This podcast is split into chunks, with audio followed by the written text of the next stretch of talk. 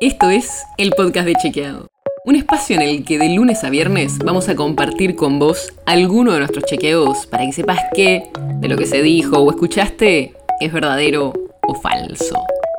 También te vamos a presentar las verificaciones que hacemos de las desinformaciones que andan circulando por ahí y vamos a traerte datos y contexto para entender mejor las noticias. Soy Olivia Sor. En 2016, en la provincia de Buenos Aires, durante la gestión de María Eugenia Vidal como gobernadora, se aprobó una ley que prohibió a los intendentes, concejales, consejeros escolares y legisladores de la provincia ejercer su cargo por más de dos mandatos consecutivos. Y en el episodio de hoy te contamos cuáles son los casos más conocidos que no podrían presentarse en 2023 y qué excepción podrían usar alguno de ellos para presentarse igual.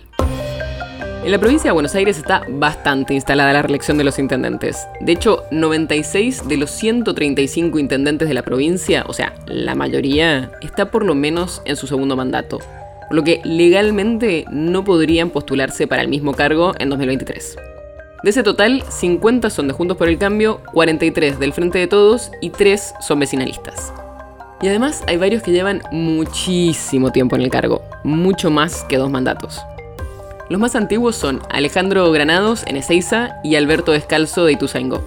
Los dos son del Frente de Todos y fueron electos en el 95 y van a cumplir siete periodos al frente de los municipios. También hay casos en Juntos por el Cambio, como Gustavo Pose de San Isidro, que está en su sexto mandato, fue electo en 1999. Y antes de él estaba su padre, Melchor Pose, que estaba en el cargo desde 1983 pero existe una excepción que le permitiría al menos 19 intendentes esquivar esa prohibición. Porque el decreto reglamentario de la ley, dictado por Vidal, prohíbe presentarse a quienes, habiendo sido reelectos, ejerzan el cargo durante más de dos años continuos o alternados. O sea, que quienes hayan estado de licencia durante al menos dos años y un día podrían saltearse la prohibición. Y en esa situación también hay varios intendentes, como el que es ahora ministro de Obras Públicas, Gabriel Catopodis, que es intendente de San Martín, pero se tomó licencia. Igual que el ex intendente de Avellaneda y actual ministro de Desarrollo Territorial, Jorge Ferraresi, y el ministro de Desarrollo Social y ex intendente de Hurlingham, Juan Zabaleta. Juntos por el Cambio, Jorge Macri, ex intendente de Vicente López, fue designado como ministro de Gobierno de la Ciudad Autónoma de Buenos Aires y también entonces podría presentarse en 2023.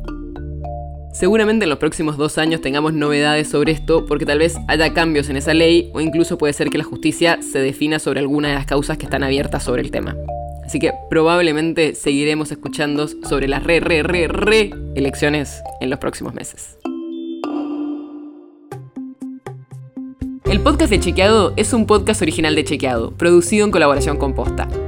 Si tienes una idea, algún tema del que te gustaría que hablemos en un próximo episodio, escribinos a podcast.chequeado.com.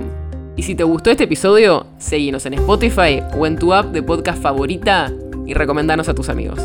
Si querés más información sobre esto o sobre otros temas, entra a chequeado.com o sumate a nuestras redes.